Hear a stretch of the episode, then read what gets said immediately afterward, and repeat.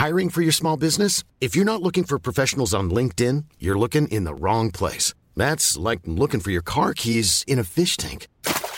LinkedIn helps you hire professionals you can't find anywhere else, even those who aren't actively searching for a new job but might be open to the perfect role. In a given month, over 70% of LinkedIn users don't even visit other leading job sites. So start looking in the right place. With LinkedIn, you can hire professionals like a professional. Post your free job on linkedin.com slash people today.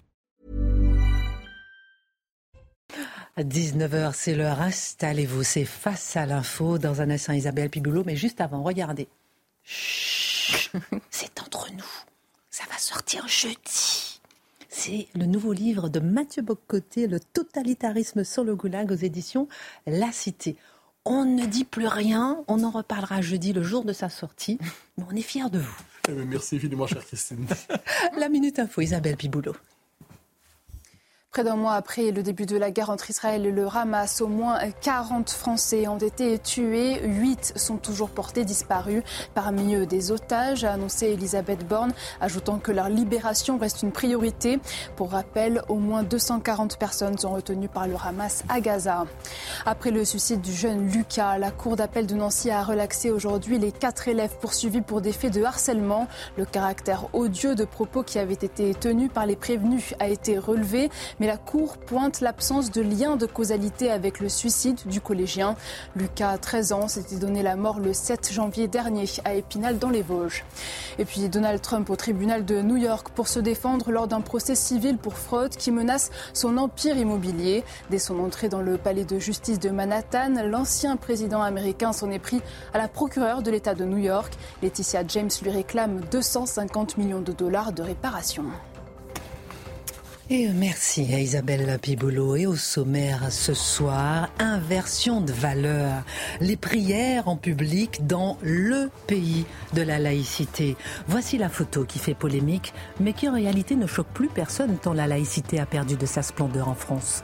Une prière musulmane collective en plein aéroport de Roissy, alors qu'il existe des salles de prière, une prière musulmane collective en plein aéroport de Roissy, alors que la guerre Israël-Hamas cristallise la société française l'édito de Mathieu Bocoté. Inversion de valeur, la loi sur l'immigration veut récompenser les clandestins qui travaillent dans les métiers en tension.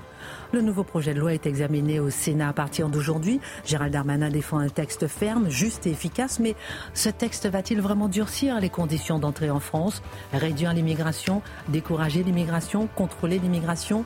L'analyse de Dimitri Pavlenko. Inversion de valeur la maire de Paris, qui se veut la plus exemplaire en matière d'écologie, a un bilan carbone explosif.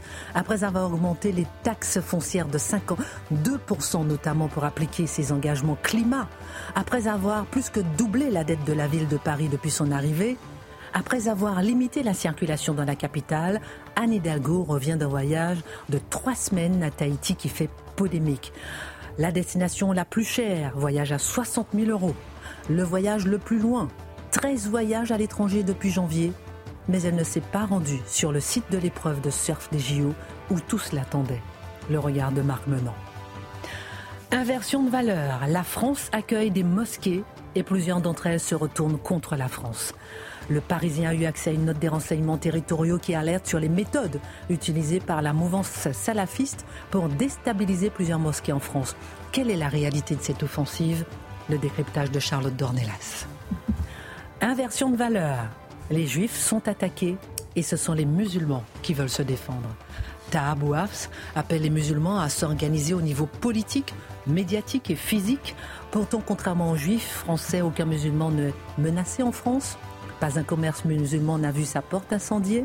Pas un immeuble où vivent les musulmans n'a été désigné comme tel, au moyen d'un tag ou avec un croissant islamiste. Pas un seul musulman n'a été traité de nazi dans la rue par des citoyens juifs en colère, l'édito de Mathieu Bocoté. Inversion de valeur toujours, c'est le ministre de la Justice lui-même qui se retrouve devant la justice. Une première en France, procès inédit, accusé de prise illégale d'intérêt. Il est le premier membre du gouvernement à être jugé dans l'exercice de ses fonctions sous la Ve République. Les éditorialistes nous donneront leur avis. Une heure pour prendre un peu de hauteur sur l'actualité avec nos mousquetaires on commente, on décrypte, on analyse et on commence.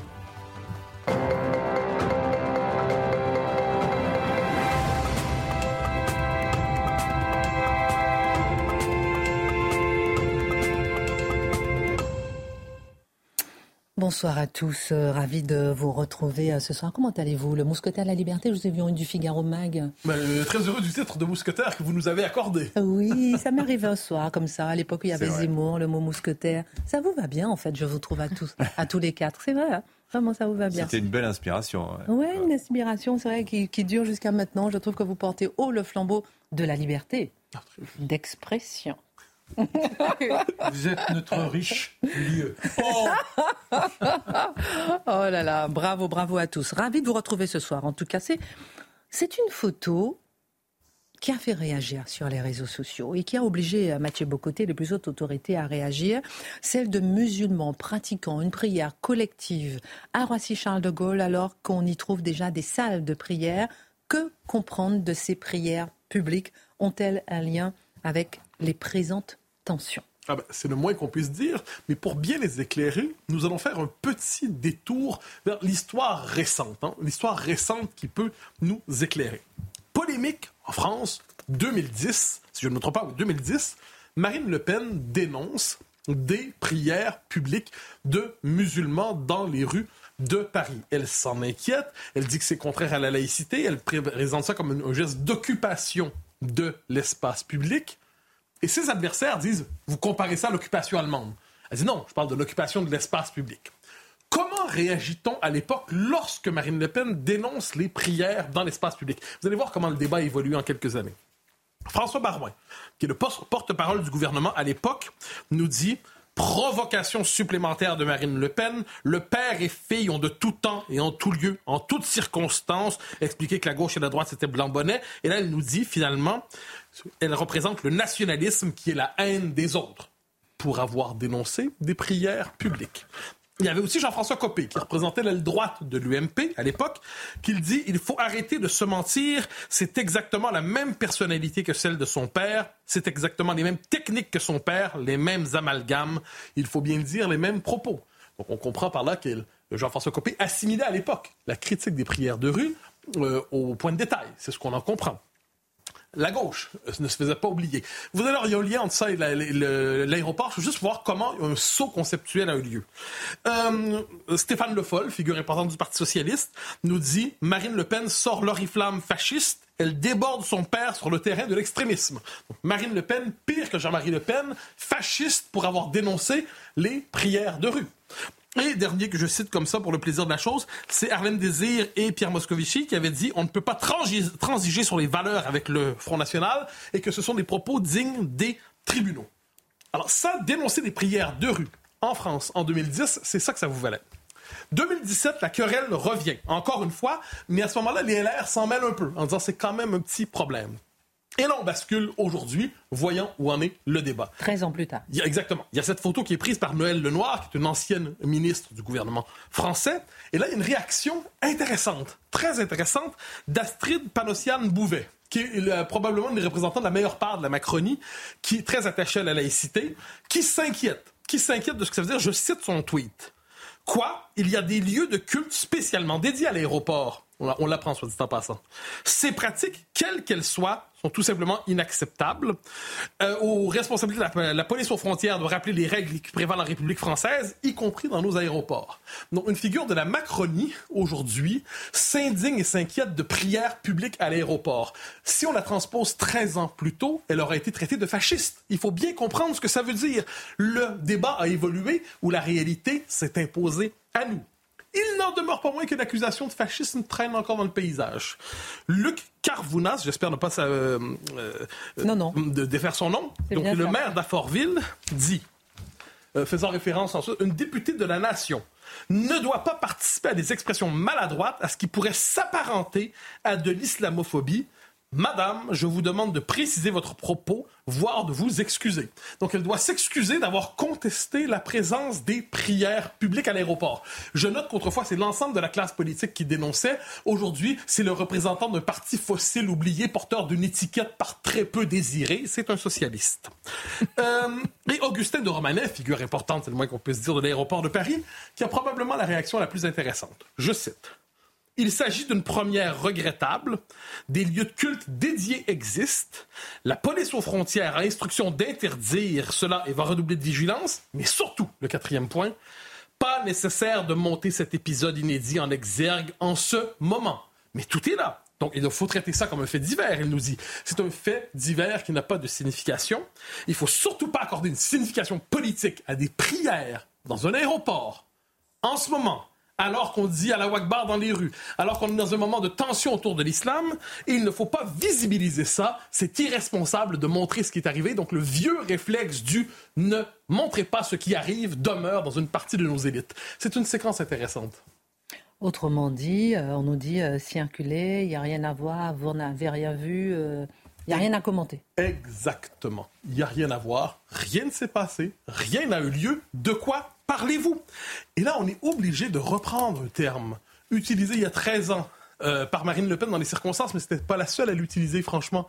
Le terme d'occupation. Et là, je le précise, là, pour les, abrutis qui voudraient tout mélanger, on fait pas référence à la Deuxième Guerre mondiale. Si on parle d'occupation du territoire, qu'est-ce qui s'opère lorsqu'on décide d'occuper le terrain, véritablement, d'occuper le territoire avec des prières publiques, comme celle-là, visibles à tous, c'est une volonté de marquer, de planter le drapeau de l'islam sur le territoire pour que tous sachent qu'il s'agit désormais de territoires régis par la norme islamique.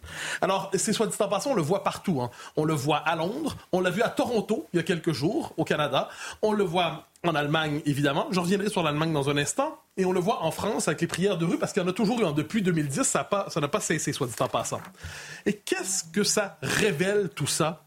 Eh bien, lorsqu'on plante le drapeau, on passe d'une logique, on pourrait dire, l'islam euh, politique, l'islam tel qu'il se manifeste, pas l'ensemble de l'islam, évidemment, réclame d'abord d'être toléré, avant ensuite d'être normalisé, avant ensuite d'imposer sa norme. Je donne quelques exemples qui nous conduiront en Allemagne un instant. D'abord, il y a la question du voile, évidemment. Le voile réclame d'abord d'être toléré au nom des droits euh, individuels. Il devient ensuite, il réclame la reconnaissance. C'est un symbole identitaire parmi d'autres. Et lorsqu'il devient la norme sociologique sur un territoire, il est bien mal vu de ne pas le porter. De même pour la Néroutiralal. On l'a vu ces dernières années. je crois que c'était même au moment de la présidentielle, lorsque c'était Zemmour d'ailleurs qui était de passage quelque part dans le 9-3, puis bah non, il n'y a, que de la nourriture halal ici. C'est comme ça. Donc lorsqu'un territoire s'islamise, la culture antérieure en est chassé, à tout le moins indirectement. Et là, on touche la question allemande. Pourquoi je vous parle de l'Allemagne? Mm. En Allemagne, autrefois de l'Est, on aurait dit il y a une garderie, une crèche, qui, qui veut en ce moment changer de nom. Elle veut se débaptiser.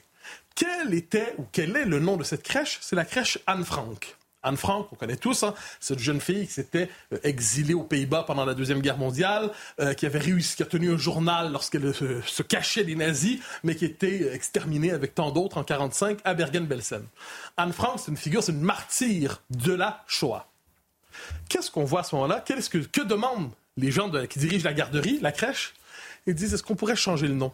parce que ça entre en contradiction, ça offense une partie de notre clientèle, des gens issus de la diversité. Et des jeunes issus de l'immigration, de la diversité, qui ne se reconnaissent pas dans cette mémoire. Et les parents eux-mêmes disent, est-ce qu'on pourrait avoir une crèche qui soit davantage à l'image de ce que nous sommes? Alors, premier élément, qui est assez peu en détail, des gens venus d'ailleurs arrivent et disent Votre pays ne nous ressemble pas assez, pourriez-vous le changer? D'ailleurs, il y a un nouveau nom qui est proposé, c'est les explorateurs du monde. Hein, de Anne Frank à les explorateurs du monde. ces gens-là ont un talent dans l'art d'être débile. Deuxième élément qui est important, eh bien, non seulement les Juifs d'Europe ont été exterminés, mais désormais, le rappel de cette extermination devient encombrant.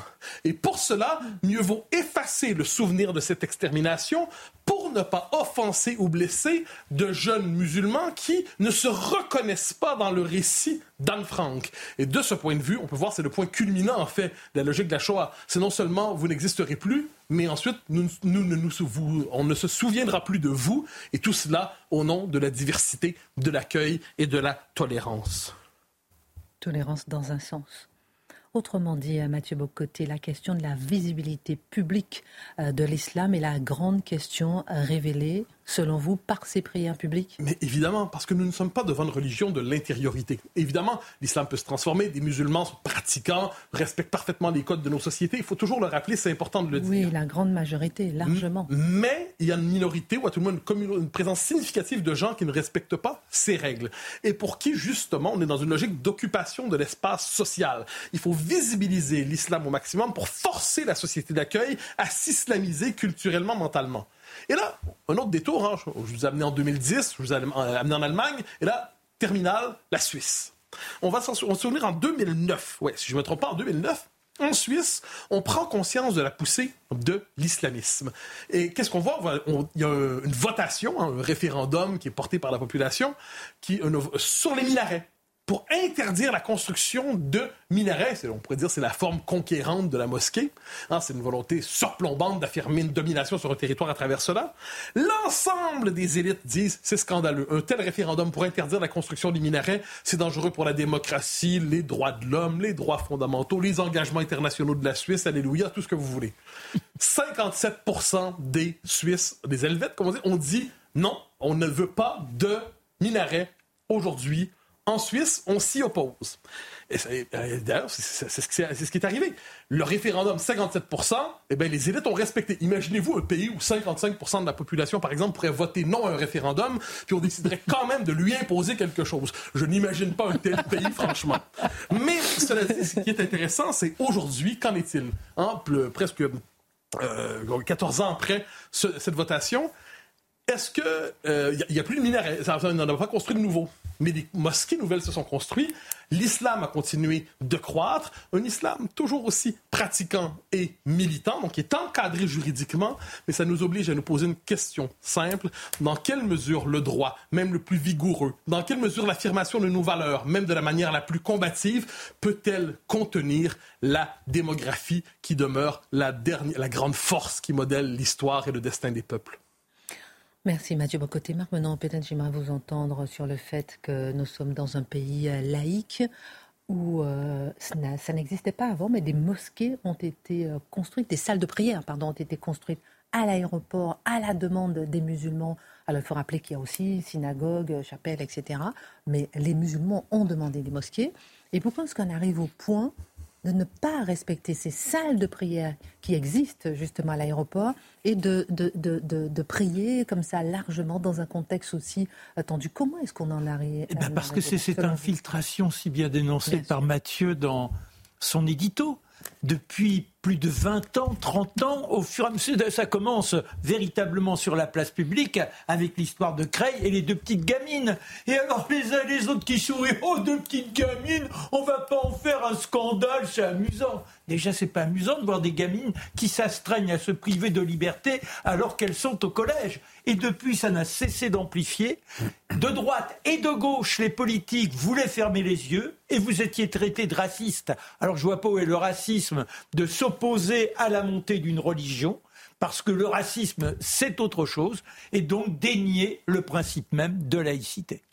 Euh, Charles hélas, la France a fait preuve de tolérance avec euh, la création justement de ces salles de prière. Ah bah oui, non mais c'est sûr, enfin la possibilité de prier là, mais je pense que c'est ça le, différentiel qu'on a du mal à comprendre, c'est la question, euh, l'intérêt, on va dire, d'une conquête géographique en réalité, c'est-à-dire se montrer. Euh, tout le monde a envie euh, de, enfin, je veux dire, n'importe quelle bataille pour conquérir l'espace public, ça n'est que ça tout le temps. C'est l'histoire de l'humanité d'ailleurs. Et là, en l'occurrence, c'est ça. Et nous, on veut le voir que sous l'angle de la laïcité, qui n'est même pas conçu par les personnes dont on parle. En fait, ce n'est même pas un concept euh, compris, on va dire. Bon, Dimitri, on va changer de sujet avec vous, puisque le Sénat examine depuis cet après-midi. J'aime bien comment vous haussez les sourcils. C'est pas vraiment changer de sujet, selon vous. Par contre, j'ai une petite notion du langage corporel assez développée. le Sénat examine depuis cet après-midi le fameux projet de loi immigration, Dimitri. Les débats s'arc-boutent autour du fameux article 3 qui mm. prévoit de créer une carte de séjour destinée aux sans-papiers travaillant dans les métiers dits en tension. Alors, ce qu'on aimerait euh, savoir avec vous, euh, c'est la portée globale du texte. Va-t-il permettre, comme le promet son intitulé de contrôler l'immigration, hmm. d'améliorer l'intégration? Voilà, est-ce que le texte va tenir ses promesses? Bon, on va commencer par l'article 3. Vous allez voir, ça va nous permettre de dérouler un fil. À ce hmm. stade, cet article prévoit donc, vous l'avez dit, qu'un clandestin qui est en France depuis euh, au moins trois ans et qui, lors des 24 mois précédents, les deux dernières années, a travaillé pendant huit mois au moins dans un métier ou une région en tension. Alors les métiers en tension, on dit toujours euh, la restauration, euh, l'entretien, vous avez le bâtiment. Technicien en mécanique, ingénieur informatique, en, bâtiment, en travaux publics, chef de chantier, infirmier, infirmière, couvreur, etc., géomètre, tuyauteur, et des métiers en tension, il y en a, il y en a vraiment énormément. Bon ben voilà, et ben celui qui travaille dans l'un de ces métiers, euh, qui a fait huit mois lors des deux dernières années, il se présentera à la préfecture et automatiquement, on lui délivrera une carte de séjour d'un an qui sera renouvelable et ce sera un, document, un passeport de travail, vous voyez, un document de enfin, une autorisation de travail complète comme n'importe quel national, comme n'importe quel étranger qui, euh, est en situation euh, régulière. Alors qu'aujourd'hui, c'est l'employeur qui doit enclencher cette démarche de régularisation. Donc l'idée est d'affranchir, si vous voulez, le sans-papier de, de cette tutelle patronale. Voilà. Donc, alors, ce n'est pas le seul nouveau titre de séjour qu'il est prévu de créer dans ce texte. Vous en avez un autre qui est encore plus intéressant, parce que là, on parle d'un titre qui sera pluriannuel, valable plusieurs années, baptisé Talent, profession médicale et de la pharmacie. Donc là, ça vise les médecins, les sages-femmes, les chirurgiens dentistes, les pharmaciens et tout ce que j'appelle les étrangers à forte valeur ajoutée, c'est-à-dire les diplômés au-delà du master, notamment les créateurs d'entreprises, ceux qui travaillent dans la recherche, dans le développement, etc. Ceux qui viennent se former en France et qui parfois repartent. Euh, cela, l'idée étant de les garder. On les a formés, on a investi sur eux, ça a coûté de l'argent à la société française. L'idée qu'ils n'aillent pas euh, faire la fortune euh, des États-Unis ou du Canada, par exemple. Bon. encore mieux, encore un autre titre de séjour nouveau, les demandeurs d'asile originaires des pays qui sont considérés comme non sûrs par l'OFPRA. L'OFPRA, donc, est l'office qui détermine si vous avez le droit à l'asile ou pas. Euh, donc ces pays, ça va être le Yémen, ça va être l'Afghanistan, ça va être l'Érythrée, ça va être la Syrie, etc. Et eh bien ceux-là, dès lors qu'ils auront déposé une demande d'asile en France, automatiquement, ils pourront travailler en France. Alors que d'habitude, il faut attendre au moins six mois que de procédure. Là, tout de suite, dès qu'ils seront en France, ils auront et, euh, dans les métiers en tension. Dans les métiers, euh, euh, oui, oui, mais, ce n'est pas, je ne sais pas. Ça, je, vous me posez une colle. Je ne sais pas. Parce que ce texte, honnêtement, j'ai repéré, il y a beaucoup de flou. Il y a beaucoup de choses, de détails, il y a des intentions. il va évoluer. Mais on imagine que les choses vont être précisées au fur et à mesure. Bon, voilà.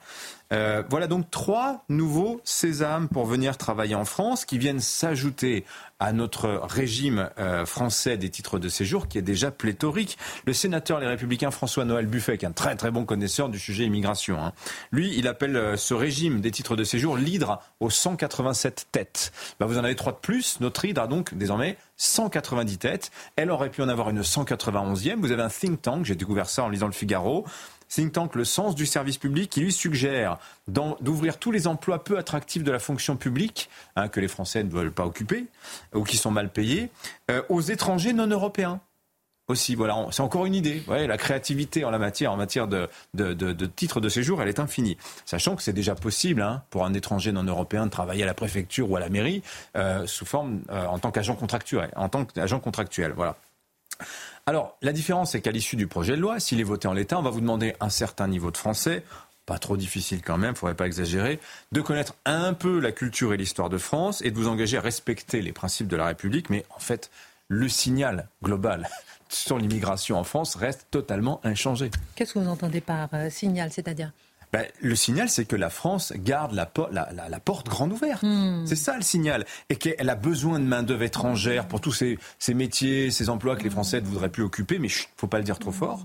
Euh, et d'ailleurs, la machine à minimiser, elle est déjà lancée à plein régime. Qu'est-ce qu'on entend dire sur ce fameux article 3 oh, Vous savez, ça va concerner quoi? 7000 postes, 7000, euh, 7000 clandestins. Donc c'est rien, c'est dérisoire. 7000 sur 800 à 900 000 clandestins. Près d'un million de gens qui en France vivent sans papier. Alors ça, ce chiffre, c'est intéressant parce qu'on a eu une officialisation implicite. Mm. Du nombre de clandestins en France, parce que euh, l'administration nous dit nous avons 413 000 hein, à la louche, hein, je crois que c'est ça le chiffre Charlotte, je crois que c'est ça, 413 000 bénéficiaires de l'aide médicale d'État. C'est cette aide en fait qui permet à un étranger, à un clandestin qui n'a pas les papiers, d'accéder euh, à l'hôpital et à, la sécurité sociale. 413, sachant qu'on nous dit qu'un clandestin sur deux euh, la demande, l'AME. Vous faites la, multiplication, 413 000 fois 2, allez à la louche 850 000. C'est quand même intéressant. On apprend des choses comme ça par déduction. Euh, on a encore mieux le nouveau, nouvel argument des républicains, les soi-disant intransigeants qui euh, considèrent. On a, 1,2 milliard. Hein, non, ça c'est le coût. Ça, c'est le coût annuel. Alors d'ailleurs, il y a des gens qui m'ont repris la semaine dernière en me disant vous vous trompez, Dimitri Pavlenko, c'est pas un milliard deux l'AME, c'est le triple. Oui, parce qu'en fait, ce sont des enveloppes qui sont euh, triennales, qui sont votées pour trois hmm. ans. voyez, donc en fait, c'est ça, c'est le milliard d'euros. En progression de presque 5% chaque année. Vous voyez, c'est encore pire que notre déficit, ça va encore plus vite. Voilà. Encore plus intéressant, le nouvel argument, je vous disais, des républicains, les soi-disant intransigeants qui veulent la peau de l'article 3. Le canard enchaîné révélait comme ça mercredi dernier que les mêmes députés qui hurlent au scandale, qui nous disent attention, l'article 3 c'est un appel d'air, euh, ben, sont ceux qui démarchent en fait les préfets pour obtenir des régularisations de clandestins à la demande d'entreprises de leur circonscription. Donc ces députés vont voir le préfet et disent euh, voilà j'en ai 100, j'en ai 200, 300, etc. Olivier Marlex, par exemple, qui était ce matin l'invité sur d'Europe 1 et CNews, comme ça nous révèle que bah, la semaine dernière 200 clandestins euh, qui travaillent dans le bâtiment sur les chantiers olympiques, les chantiers des, Jeux olympiques, eh ben, ont été régularisés comme ça. Donc sous-entendu, il n'y a pas besoin d'article 3, parce qu'en réalité, la machine à régulariser massivement, de manière industrielle, elle existe déjà sans qu'on ait besoin de l'article 3. Vous voyez, très concrètement. Alors c'est intéressant parce qu'on va voir avec vous dans un instant que euh, lorsqu'on dit euh, contrôler l'immigration, ça ne veut pas dire justement la réduire ou la décourager. Et euh, on va se poser plusieurs questions autour de la table dans un instant, autour du ministre de la Justice qui est devant la justice, mais autour de ces métiers en tension. Mais c'est assez intéressant de se poser quand même la question. Et, et, comment? Il teste. et, puis, et puis ces métiers en tension, je ne sais pas, mais quelle solution? C'est-à-dire qu'effectivement, il y a des métiers qui sont euh, libres, qui sont disponibles, qui ne sont pas. Payer les gens correctement. Ah ben voilà, on va en parler. Ah ben voilà, mais tout le monde le dit depuis un moment. Pourquoi est-ce que c'est pas appliqué? Vous allez nous dire. On en parle tout à l'heure. On marque une pause à tout de suite. C'est pas normal tout ça quand même. Retour sur le plateau de Face à l'info. On a appris euh, tout à l'heure que Guillaume Meurice annonce à l'AFP avoir reçu un avertissement euh, de Radio France après euh, ses propos sur Netanyahu, Benjamin Netanyahou, sans prépuce. On en avait parlé, donc je tenais à vous partager l'information. Donc dans un instant, on parlera avec euh, Marc Menon de quoi déjà, mon cher Marc On va parler d'une histoire un peu clandestine. Il ne faut pas trop en parler. Donc Anne Hidalgo, 60 000 euros. Avec euh, vous, Charlotte, on parlera de ces salafistes qui infiltrent les mosquées, puisque le Parisien a eu euh, accès à une note de renseignement et on apprend à beaucoup de choses très mm. intéressantes. Et avec vous, Mathieu Bobcoté, un sujet assez particulier, Taha ce qui appelle un peu indirectement à avoir des milices mhm. privées. C'est-à-dire, et c'est intéressant de se poser la question de savoir, les musulmans ne sont pas attaqués physiquement, ce sont les juifs qui le sont tagués, etc. Et ce sont les musulmans par la voie de Tahabouaf qui demandent à être, euh, à, à, s'armer entre guillemets, euh, de façon politique, pour, euh, politique, médiatique et physique. je dis bien entre guillemets. À suivre. On était en train de parler de ces métiers en tension et de la loi euh, sur l'immigration qui arrive aujourd'hui au Sénat, Dimitri oui. Et vous étiez en train de nous expliquer, s'il faut bien vous comprendre, que rien n'est fait réellement au bout du bout, contrairement peut-être à ce qu'a dit euh, Gérald Darmanin cet après-midi, hmm. euh, pour décourager l'immigration Mais oui, parce qu'en fait, il y a une subtilité sémantique. Contrôler l'immigration, dans la bouche du ministre, ça ne veut pas dire la réduire ou la décourager. Non, non, ça veut dire la contrôler, ça veut dire mieux la gérer, voire l'encourager, en fait. C'est le contraire total, en fait, du message qui nous est envoyé depuis plusieurs semaines, où, on a fait disparaître Olivier Dussopt, le ministre du Travail, qui était censé incarner la jambe euh, euh, emploi, si vous voulez, la jambe intégration. On n'a plus que Gérald Darmanin, et donc on allait voir ce qu'on allait voir. En réalité, euh, on est, le but n'est absolument pas de réduire l'attractivité migratoire de la France. Bien au contraire. Le volet intégration, par exemple. Euh, on nous dit il va falloir, on va exiger des Français, enfin des étrangers, pardon, euh, un examen de langue française. Mais alors, qu'est-ce qu'il est écrit dans le texte de loi? À partir du texte de loi. Euh, on va demander à ces étrangers de, je cite, comprendre des conversations suffisamment claires. Donc, autrement dit, à vous, francophones, de faire l'effort de clarté. Hein, de vous faire comprendre de l'étranger qui maîtrisera sommairement le français. Voilà. Même le volet fermeté fait douter. Je vous donne un exemple. Il est prévu dans le texte de faciliter l'expulsion des illégaux condamnés pour des crimes passibles d'au moins 10 ans de prison. Autrement dit, quand même, faut y aller hein, pour se faire expulser. 10 ans de prison. Rendez-vous compte, on est dans le registre du crime, ou vraiment euh, du délit de très très haut niveau. Alors, parce que même cela, en fait, depuis 20 ans, depuis la suppression de la double peine, on les garde. Hein. On ne peut pas euh, expulser quelqu'un qui vient de, faire sa peine de prison. Mais qu'est-ce qui va se passer si notre étranger, condamné à 10 ans de prison, a une femme et des enfants en France, eh ben, il va saisir le juge et il invoquera le droit à la vie de famille, qui est un droit fondamental en France. Et des juges cassent des décisions d'expulsion sur ce motif-là. Je ne vois pas ce que la loi va changer à ça. Un autre angle mort, et celui-là c'est le plus important, les dérogations qui sont accordées aux trois pays du Maghreb, c'est-à-dire la Tunisie, le Maroc et l'Algérie. Surtout l'Algérie, ces trois pays-là pesant à eux trois 50% des demandes de visa en France. Bon, et ils ont des statuts préférentiels, les ressortissants de ces trois pays-là, en matière de séjour et de travail en France. Ils se retrouvent en fait littéralement mis à l'abri du texte. Je vous donne un exemple. Un franco-algérien, il épouse une algérienne, il a fait venir en France, elle devient française. Il lui, donc, il lui a transmis la nationalité. Euh, est-ce qu'il va y avoir un contrôle du niveau de français, du contrôle de niveau de langue, etc. Absolument pas. Le contrôle des conditions d'intégration est exclu en ce qui concerne les Algériens en vertu de l'accord de 1968. Hein, ce fameux accord que certains voudraient euh, supprimer ou renégocier. Voilà. Aucun contrôle non plus des conditions d'intégration si on fait jouer le regroupement familial. Vous faites venir vos vieux parents qui parlent pas un mot de français, vous les faites venir d'Algérie. Comme ils sont algériens, ils sont exonérés de ce contrôle euh, d'intégration. Euh, autre exemple, livré là par Xavier Driancourt, notre ancien ambassadeur de France en Algérie. Je vous recommande son livre L'énigme algérienne. Il donne l'exemple de la kafala. La kafala en droit musulman, c'est c'est pas tout à fait une adaptation, c'est plus une délégation d'autorité parentale. Par exemple, vous me confiez Christine, vous êtes en Algérie, vous me confiez votre fils ou votre fille, je reçois l'autorité parentale jusqu'à sa majorité. En France, c'est reconnu hein, dans le droit français depuis 1989. Alors ça, en Algérie, ça donne lieu à beaucoup, beaucoup de fraude pour faire venir des enfants mineurs en France euh, qui, une fois majeurs, une fois naturalisés, devenus français, ben, font jouer le regroupement familial et font venir leurs vieux parents, les cousins, etc. Vous voyez, ça marche comme ça. Eh bien, il arrive que le consulat français, connaissant le système de fraude, refuse des kafalas en disant non, ça ne fonctionne pas. Eh bien là, c'est formidable. Le juge français, souvent, va annuler le refus euh, euh, du consulat au motif qu'il n'appartient pas à l'administration consulaire française de contester le bien fondé d'une décision de justice algérienne. Autrement dit, notre justice française est en train de nous expliquer qu'un juge algérien, bah, il a un pouvoir finalement de laisser passer sur le territoire français supérieur à celui du consulat français. Voilà. Ça, le projet de loi immigration actuellement ne dit rien. En fait, c'est un texte à trous. Euh, qui demanderait en fait beaucoup plus de choses, des, offensives diplomatiques, des choses euh, sur les mineurs euh, étrangers isolés. Là, pareil, il n'y a, pratiquement rien dans le texte. Et en fait, l'article 3, qui est présenté comme l'anomalie du texte, en réalité, c'est le cœur du projet gouvernemental. Merci beaucoup euh, Dimitri pour votre décryptage. Enquête à trous, mais nous on va rentrer dans les trous hein, quand même euh, régulièrement. on va regarder un peu ce que ça donne euh, à, chaque fois.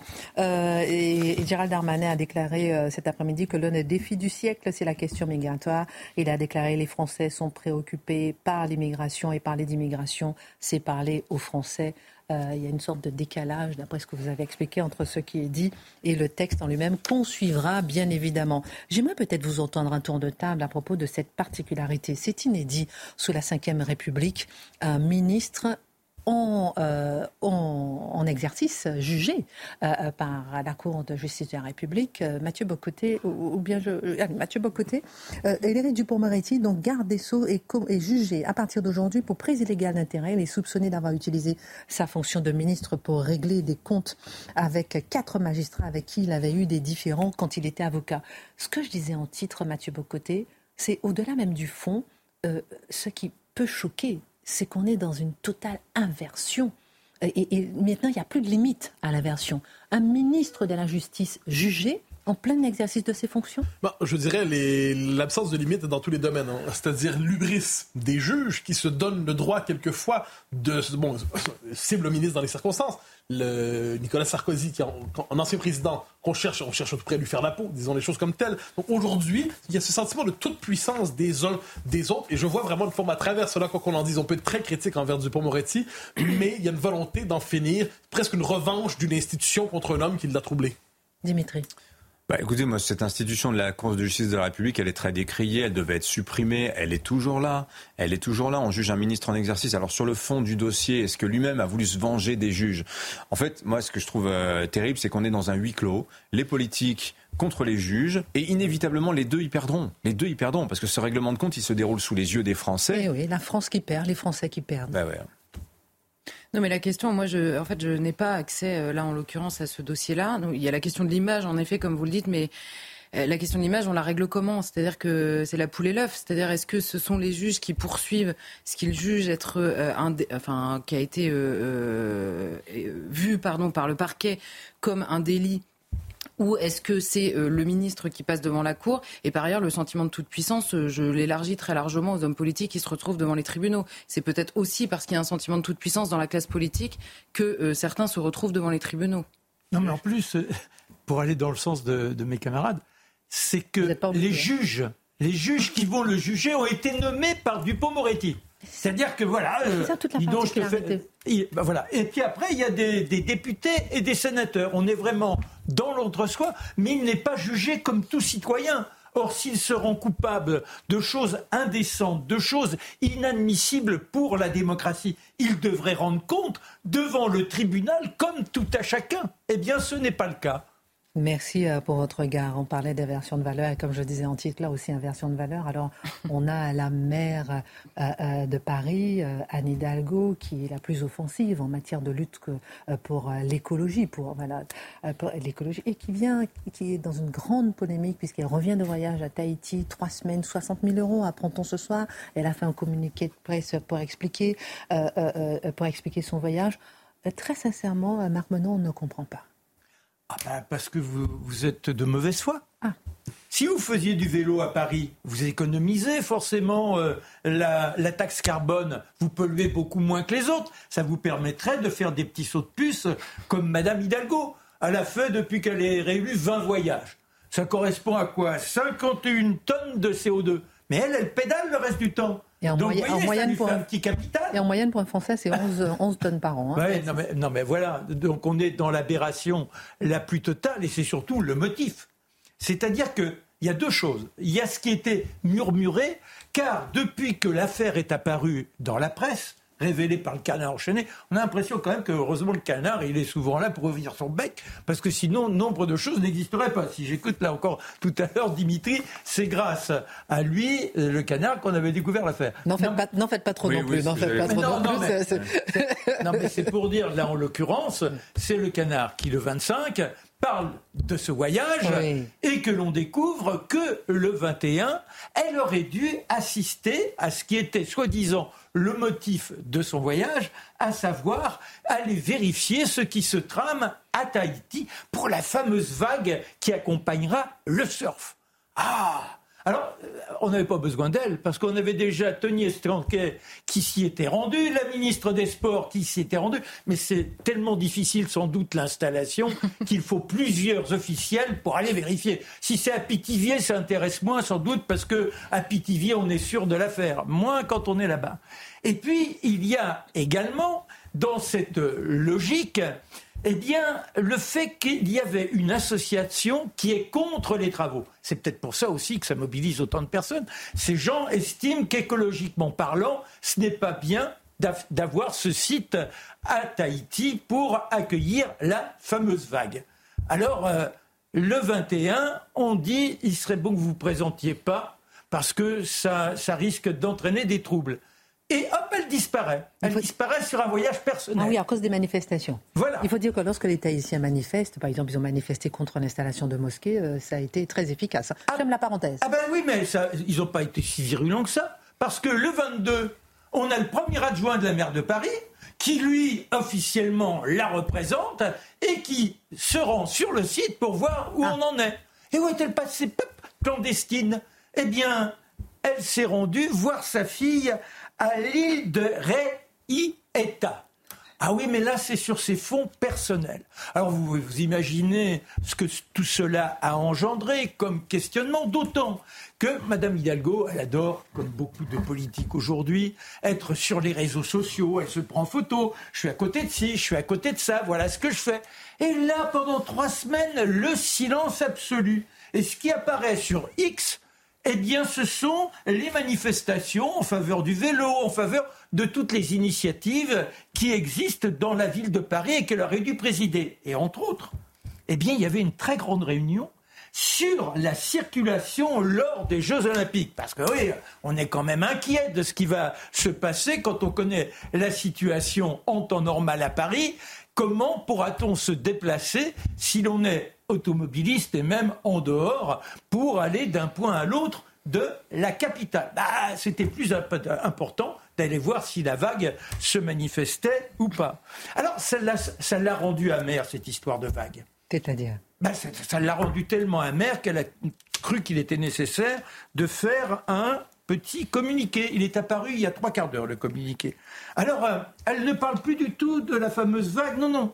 Elle s'est rendue sur place parce que depuis 2017, avant sa réélection, elle avait eu une invitation pour se rendre à l'île aux Pins. L'île aux Pins, c'est là que se sont retrouvés Louise Michel et nombre de communards. Et il y a eu, en 2021, il y a eu une inauguration d'une rue en hommage aux communards. Ah, on peut s'interroger. En 2021, elle avait été réélue. Si véritablement fallait rendre hommage aux communards, elle a quelques temps de retard. C'est quand même bizarre comme euh, situation. Et puis après, elle ajoute dans ce communiqué, vous savez, il y a 53 000 agents qui travaillent pour la ville de Paris. on le sait parce que quand on connaît les prix et le débours de la capitale, il faut bien que ça se dépense quelque part. On est passé de 4 milliards et quelques à pratiquement 7 milliards. Vous voyez, donc euh, il y a un gros trou. Bah, il y a 53 000 personnes. Et parmi les 53 000, il y en a 6 000 qui sont originaires de l'outre-mer. Alors si on doit faire plaisir à ces employés de l'outre-mer, il faut prévoir un voyage en Martinique, un voyage en Guadeloupe, un voyage en Guyane, parce que je pense même que les, les gens de Martinique et de Guadeloupe sont sans doute plus nombreux à travailler dans la capitale que ceux de Tahiti. Donc euh, on peut prévoir quelques voyages. Après, elle dit aussi je voudrais organiser pour 2024 une nuit blanche. Vous savez, la nuit blanche, c'est le jour où les musées, tout est ouvert gratuitement. Eh bien, que ce soit lié en même temps avec l'outre-mer. Alors, il faut bien aller sur place. Voilà le délire à dans lequel... Hein. non, mais c'est quand même difficile. Et alors, elle dit, mais tout ça, c'est transparent. Quand vous dites 60 000 euros, ça se décompose entre les billets d'avion et puis également le prix des, des déplacements, donc hôtels, restaurants. Il y en a 18 000 pour euh, hôtel-restaurant et pratiquement 40 et quelques mille pour les avions. Mais apparemment, donc elle s'est déplacée parce que c'était pour le bien de la ville de Paris. Ça s'était jamais vu hein, qu'un maire de Paris aille défendre l'image de la ville là-bas au bout du monde. Mais toujours est-il qu'elle a trouvé qu'il était normal de payer son voyage retour. C'est généreux de sa part. On se demande pourquoi. Mais il est indiqué aussi que le petit saut de puce sur l'île où séjourne sa fille a été, lui, réglé par les deniers de la mer. On la remercie. Peut-être que c'était un petit voyage à 200 euros aller-retour, grand maximum, mais elle a pensé que ça devait sortir de sa propre poche. Voilà où nous en sommes dans ces tribulations. Pendant ce temps-là, les petits rats, eh bien, ils continuent, ce ne sont pas ceux de l'opéra, ils continuent à courir dans Paris. Il y en a pratiquement 4 millions soit le double des Parisiens. Il y a 260 000 logements qui sont libres et on ne sait pas comment faire en sorte qu'ils réapparaissent sur le marché. Et puis si vous allez ici et là, c'est le plus beau camping de l'Europe. D'ailleurs, euh, les Anglais disent l'homme le plus sale de l'Europe, c'est Paris. Et eh bien, vous avez les campements autour du périphérique, ici et là, de ces pauvres bougres, et qui, là, ça ne dérange personne. Donc, moralité, vitesse limitée à 30 km/h à Paris, des voitures sorties de Paris, des, ZFE initiés depuis 2015 et tout. Mais on va le plus loin possible de Paris en avion. Et je rappelle que les tarifs euh, en éco, c'est 3 000 euros pour aller à Tahiti, et en business, c'est 8 000 à 10 000 euros le billet. Et puis partout, les petits travaux, vous savez, c'est Paris est devenu moche comme il n'est pas permis. Vous pouvez vous promener euh, rue de Rivoli à 1h du matin. Il y a encore des embouteillages. Comme ça, vous voyez merveilleusement bien les jardins des Tuileries. Parce qu'il n'y a plus qu'une seule route, alors qu'il y a quatre voies pour les vélos. Mmh, ah oui, ou 12, ou 12. Le Parisien, pas le, le Parisien, le Parisien, le, le Parisien, journal, ma chère Charlotte, a eu accès à une note des renseignements territoriaux qui alertent sur les méthodes utilisées par la mouvance salafiste pour déstabiliser plusieurs mosquées en France. Quelle est la réalité de cette offensive? Alors, la note des renseignements, donc euh, décryptée euh, par les journalistes du Parisien, explique d'abord, euh, selon les renseignements, c'est un courant qui est aujourd'hui officiellement minoritaire dans les mosquées en France, puisqu'il y a 119 mosquées qui auraient basculé c'est le vocabulaire qui est utilisé, hein, qui serait sous la coupe des salafistes sur les 2018 qui sont recensés aujourd'hui en France. Mais, précise la note, il y a une grosse rupture générationnel. Les jeunes sont beaucoup plus attirés, on va dire, par cette lecture plus littérale, on va dire, des textes islamiques. La note souligne par ailleurs qu'en cinq ans, ces cinq dernières années, la hausse des mosquées touchées par cette offensive euh, salafiste, euh, par cette tentative de noyautage, disent-ils, a augmenté de plus de 50%. Alors, il juge que le phénomène n'est pas concerté à l'échelle nationale, mais qu'il est réel, on va dire, dans plusieurs mosquées en même temps, c'est-à-dire que c'est un phénomène à la fois générationnel et qui prend euh, de l'ampleur. Et ça n'est pas nouveau, hein. on avait déjà vu ces, tentatives de noyautage, mais ce qu'on comprend avec à la fois l'augmentation et la jeunesse de euh, cette offensive, que c'est donc l'avenir potentiellement euh, de ces mosquées. Alors il y a cette page dans cette note qui compile les différents exemples par lesquels ces offensives se font. En 2023, la note précise qu'il y a une vingtaine de mosquées qui ont été ciblées. C'est essentiellement dans le Grand Est et en Provence Alpes-Côte d'Azur. Et alors, les offensives, elles se font très différemment. Mhm. on se dit, comment est-ce qu'ils prennent le pouvoir dans une mosquée Comment ça se bah, passe? En fait, c'est assez simple. D'abord, ça se fait dans des mosquées plutôt petites. En moyenne, c'est 350 fidèles. C'est les mosquées plutôt petites. Et ils s'engouffrent pardon, dans les brèches possibles dans ces mosquées. La première chose, et c'est la première porte d'entrée, on va dire, c'est l'absentéisme des présidents d'associations. Souvent, les mosquées sont adossées à des associations, et l'absentéisme des présidents d'associations, c'est soit les raisons de santé, soit parce que ce sont des personnes assez âgées qui ont désormais pris leur retraite et qui sont parties vivre leur retraite au Maghreb, nous précise la note. Donc ils ne sont plus là pour gérer l'association, donc d'autres prennent la, la, place de manière assez naturelle.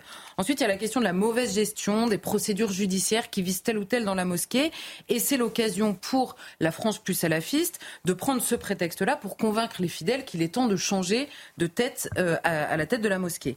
Et ensuite, il y a la stratégie légaliste, celle qu'on décrypte souvent ici à peu près dans toutes les sphères de la société, elle existe aussi dans les mosquées. Alors là, c'est l'utilisation, je cite, du cadre légal associatif comme moyen de pression. Par exemple, alors il y a un exemple qui m'a fait rire parce que c'est euh, ils, ils, font très attention que les délais légaux, par exemple, soient respectés pour la tenue d'une assemblée générale dans la mosquée. Et si vous avez un jour de plus, ils disent ah bah ça annule tout, il faut refaire les élections. Et là, ils se présentent parmi les élections. Donc c'est finalement ils, ils accélèrent des périodes de transition qui sont propices évidemment à leur accès potentiellement au pouvoir dans les mosquées. Donc là, c'est évidemment pas par amour du droit. Hein. Je, je souris parce que on le voit avec à peu près tout. À chaque fois qu'il y a euh, la question de ce, droit extrêmement bureaucratique que nous avons, tout le monde se met dans les brèches. Et ben dans les associations euh, qui sont euh, dans les mosquées également. Et alors parfois, plus marginal, il y a la question de l'affrontement même physique. Alors c'est des interruptions extrêmement bruyantes de prêches qui sont jugées trop modérées ou pas au goût des salafistes. Et c'est des affrontements, ça monte dans les tours. Et donc il y en a un premier qui met un coup, ça vous permet de porter plainte et donc d'évincer la personne que vous voulez, dont vous voulez par exemple prendre la place. C'est assez marginal, on va dire, dans ces histoires, mais ça existe aussi.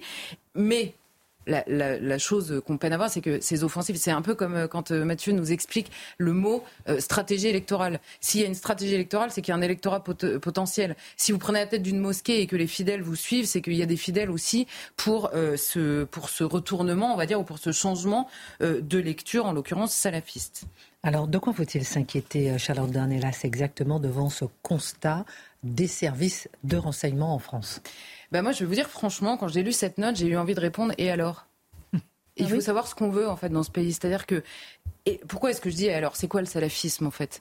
Le salafisme c'est une conception de la piété musulmane en soi. C'est une manière de lire littéralement le Coran, c'est une manière de revenir à la manière dont les, dont les compagnons du prophète vivaient.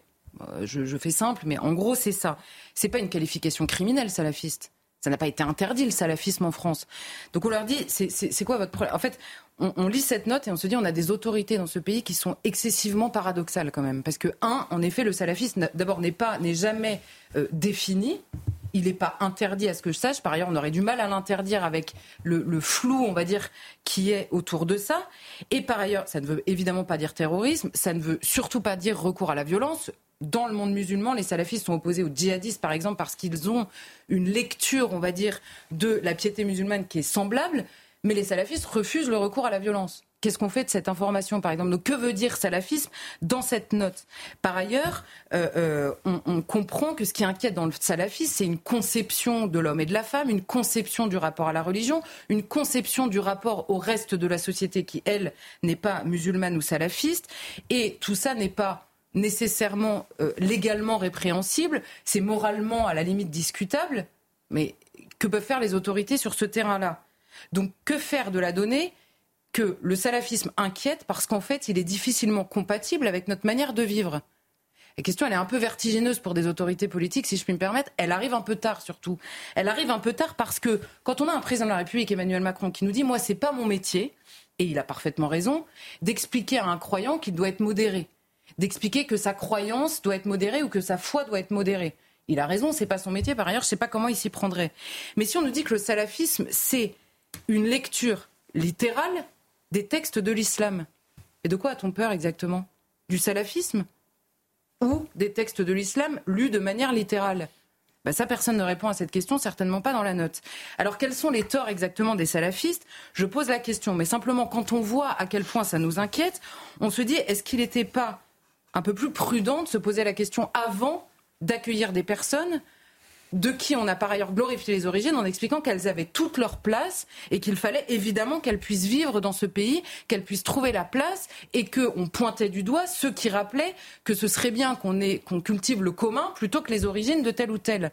Donc une fois qu'on a fait ça pendant 40 ans, venir au bout de 40 ans en disant alors on vous a dit de rester comme vous étiez, mais alors en fait non en fait, on va changer quelques trucs quand même parce qu'il y a des choses qui nous vont pas. Bah, c'est un peu tard, surtout avec le nombre, surtout avec la question démographique. Et quand par ailleurs, vous vous inquiétez de cette question-là, tout en poursuivant l'importation de personnes qui revendiquent cette lecture-là, qui encore une fois n'est pas légalement répréhensible, c'est simplement une différence de conception du monde et de la vie en société.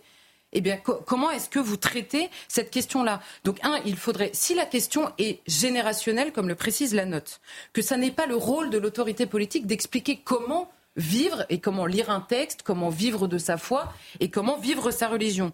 Mais que la question inquiète malgré tout au point de faire des notes régulières par les services de renseignement, c'est juste l'histoire de notre inconséquence. Enfin, quand je dis notre inconséquence, je suis gentille, je nous mets tous dedans. C'est l'histoire de l'inconséquence de nos autorités politiques qui se posent les questions après, euh, enfin trop tard, en réalité trop tard, et surtout pas dans le bon ordre. Parce qu'elles finissent par reprocher de manière extrêmement floue, et vous avez une note sur le salafisme, il n'y a aucune définition, on ne sait pas très bien comment le politique va s'y prendre, qu'est-ce que ça veut dire exactement, est-ce que c'est une question de, euh, de, de, comment dire, de, d'ordre public? Non. Est-ce que c'est une question de mœurs? Oui, évidemment. Comment est-ce qu'on passe les mœurs par la loi? La question reste entière.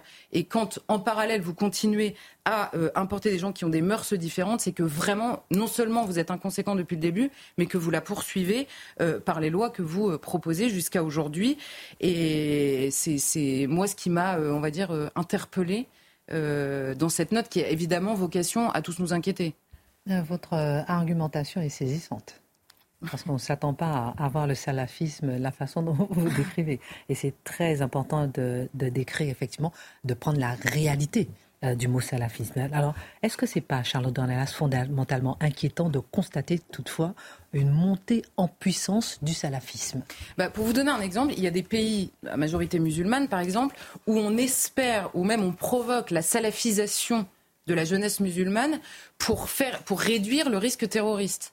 Donc vous voyez que tout est relatif en fait sur cette question. Tout est très très très relatif parce que nous évidemment, si, si en France on en arrive à se dire on va tenter de salafiser les jeunes musulmans pour éviter le djihadisme, c'est que vraiment déjà, euh, c'est compliqué pour nous. Mais on a aussi la question qui s'ajoute de la question des frères musulmans. Or, entre les salafistes et les frères musulmans, il y a une vraie bataille qui se joue sur l'islam. Donc on comprend qu'en fait, tous ces mots dans notre tête renvoient un petit peu à la même chose, c'est-à-dire l'islamisme, voire même pourquoi pas le terrorisme, et que finalement, on comprend mal ce qui est en train de nous arriver, puisque de toute façon, on n'a pas voulu le voir ni le comprendre. La vérité, c'est que notre inquiétude vis-à-vis -vis de ça, elle est composée. C'est-à-dire, elle est composite. Il y a plusieurs choses qui nous inquiètent. Le terrorisme, évidemment, et là, l'autorité politique peut intervenir sur la question de la sécurité publique, des intérêts supérieurs de la nation, tout ce dont on parle en permanence. Et ensuite la question de l'islamisation sans le terrorisme, c'est-à-dire la conquête agressive du pays. Euh, la conquête agressive, ça veut dire rapide et extrêmement volontaire. C'est par exemple euh, l'exemple que nous prenait Mathieu tout à l'heure. Mais les questions qui concernent l'emprise culturelle, la place, ce qu'on appelle l'islamisation du pays, l'islamisation par le nombre et par les mœurs, c'est pas spécialement l'apanage ni des terroristes ni des islamistes. Pas du tout. C'est simplement la question du nombre de musulmans, fut-il les plus pacifiques du monde. Donc c'est une question de, encore une fois, de ce que nous voulons pour le pays. Et la question de l'islam tout court, elle est également double. Il y a d'abord, un, la conquête démographique par le nombre tout simplement, ce qui là évidemment n'est pas du tout répréhensible sur les personnes, simplement il faut le penser parce que ça change le visage d'un pays, et il y a la question des interrogations sur les ambiguïtés de l'islam lui-même. Et là je renvoie à la condamnation récente de l'imam de Beaucaire, alors, on a eu tous des débats sur tous les plateaux du monde, tous les hommes politiques, sur l'imam de Beaucaire. Hmm. Il faut quand même viser l'islamisme et on a bien eu raison de le condamner. Alors, viser l'islamisme, ça correspond à quoi? Cet imam, il a posté sur Facebook, entre guillemets, un hadith de la sunna de l'islam, entre guillemets. Ça veut dire qu'il a pris la partie d'une phrase qui est comprise dans les petits livres, dans les trois livres, j'ai vérifié ce week-end, dans les trois livres du sunnisme dans le monde qui sont les plus distribués, cette phrase existe. Cette phrase, je la rappelle quand même, vous combattrez les juifs et aurez le dessus sur eux, de sorte que la pierre dira aux musulmans, voici un juif caché derrière moi, viens le tuer. Alors évidemment qu'il y a des musulmans qui interprètent eux-mêmes les textes. Mais nous n'avons pas d'autorité ni dans le sunnisme ni dans aucune frange de l'islam. Donc avec qui nous discutons et avec qui nous tranchons cette question? Il y a un tribunal qui vient d'expliquer qu'il y avait une partie des textes, même une petite partie des textes de l'islam qui en l'occurrence était incompatible avec la France. Qu'est-ce qu'on fait de cette information? Vraiment, moi j'aimerais bien savoir qu'est-ce qu'on fait de cette information? Personne ne répond. Qu'est-ce qu'on fait de ces informations? Merci beaucoup, euh, Charlotte Dornelas. Euh, cette information nous interpelle. Taha Hafs est une figure euh, connue de la vie politique à gauche. Alors certains le décrivent comme symbole de l'islamo-gauchisme. Hier, sur X, Twitter, il a lancé un appel assez particulier en invitant les musulmans de France à s'organiser pour assurer un peu leur autodéfense. Et c'est sur cet appel que vous voulez revenir. Alors, Tabouaf, ne l'oublions pas, qui était candidat présumé pour la France insoumise aux élections législatives, et il n'a pas été retenu. Pourquoi? Parce qu'il avait une accusation, virgule, euh, en guillemets, MeToo, on va dire, de, ce, de, ce, genre, qui n'ont pas été retenus, soit dit en passant. Et les cadres de la France insoumise ont dit, on peut pas t'avoir à cause de ça, mais dis que tu te retires à cause des violences et des propos racistes que tu subis. On voit ici toute l'honnêteté de ces gens. Alors, que dit-il? Je le cite mot pour mot, c'est un appel à la milice. Puisque la sécurité des musulmans ne semble pas être la préoccupation de personne, aussi peu de monde, en tout cas clairement pas celle du gouvernement, les musulmans, il y a une drôle d'écriture, hein, les musulmans vont devoir sérieusement organiser leur propre défense politique, physique, médiatique. Ah, moi je retiens un mot ici, physique. Qu'est-ce que c'est? Ça veut dire, selon lui, les musulmans sont aujourd'hui en danger en France physiquement. Ils seraient menacés de partout et ils devraient donc organiser des milices d'autodéfense pour assurer leur défense contre qui? Contre qui? Ah ben, il donne la réponse. Se défendre contre les groupes nazis qui veulent nous tuer. Ah, les groupes nazis qui circulent en France et qui veulent tuer les musulmans, nous dit-il. Et quand on lui dit, vous n'avez pas une vision peut-être paranoïaque des choses, il répond. Que ce soit clair, dans mes expressions publiques, je ne compte pas ménager les petites susceptibilités coloniales qui voudraient nous dicter chacun de nos mots. Conseil, ne vous fatiguez même pas sous mes tweets. Nous avons 132 ans d'expérience dans les veines et dans la tête. Donc, ce qui est intéressant, c'est que ce monsieur qui est né en Algérie, si je ne me trompe pas, de grands-parents qui étaient combattants FLN. Donc des gens qui sont battus pour l'indépendance de leur pays, mais qui voient leur progéniture le quitter. C'est original comme point de vue quand même. Et qu'est-ce qu'il dit? Il importe la mémoire algérienne en France pour dire nous vivons, nous arabes, nous musulmans, nous, euh, bon, imaginez-le nous, nous vivons dans une situation de persécution telle que nous avons besoin de milices d'autodéfense. Qu'est-ce que ça veut dire des milices d'autodéfense? Il faut être clair. Ça veut dire, c'est une logique de partition qui va jusqu'au bout d'elle-même. Sur ce territoire, le nôtre, l'État n'aura plus le monopole de la violence légitime, puisque l'État ne nous défend pas, nous allons nous défendre nous-mêmes, nous aurons nos milices, nous exercerons le monopole de la violence légitime chez nous. Et je laisse de côté en passant le défense politique et, euh, médiatique. Enfin, ils ont, déjà, le service public pour la défense quand même. Et, pour ce qui est de politique, je ne sais pas, est-ce que c'est le parti musulman, mais ce qui est certain, défense physique appelle à la milice. Selon vous, est-ce que c'est un appel à la violence? Ah, c'est une excellente. Je dirais c'est un, c'est un appel au droit à exercer la violence soi-même. C'est ça la donnée centrale ici.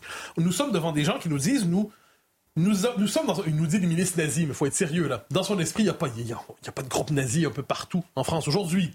Mais dans son esprit, la société est organisée de telle manière que c'est une organisation raciste de persécution des musulmans. Ça, c'est sa vision du monde. Dès lors, les groupes dont il nous parle sont des, c'est un système colonial. Donc pour lui, les groupes, les milices dont il nous parle, ce sont des groupes d'autodéfense des coloniaux contre la violence coloniale française.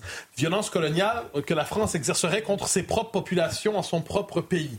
Je pense qu'un jour, vous savez, le colonialisme aujourd'hui dans nos pays, c'est le droit pour un peuple d'imposer chez lui sa propre culture. On les rendu fous quand même. Mais quoi qu'il en soit, il réclame donc le droit d'aller très loin.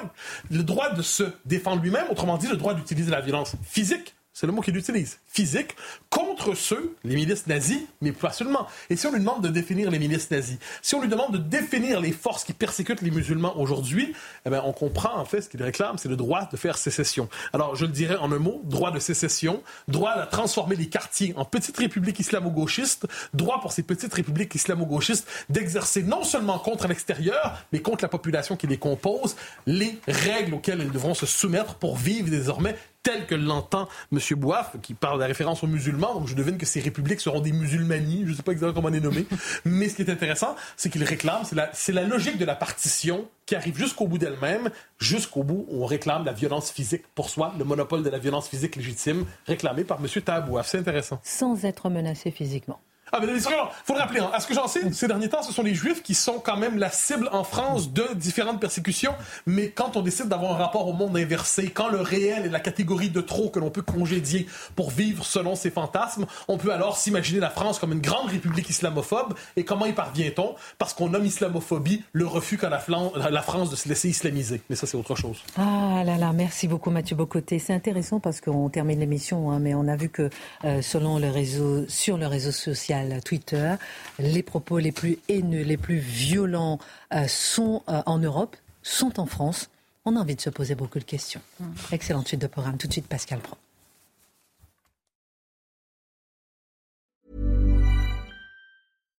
Support comes from ServiceNow, the AI platform for business transformation. You've heard the hype around AI.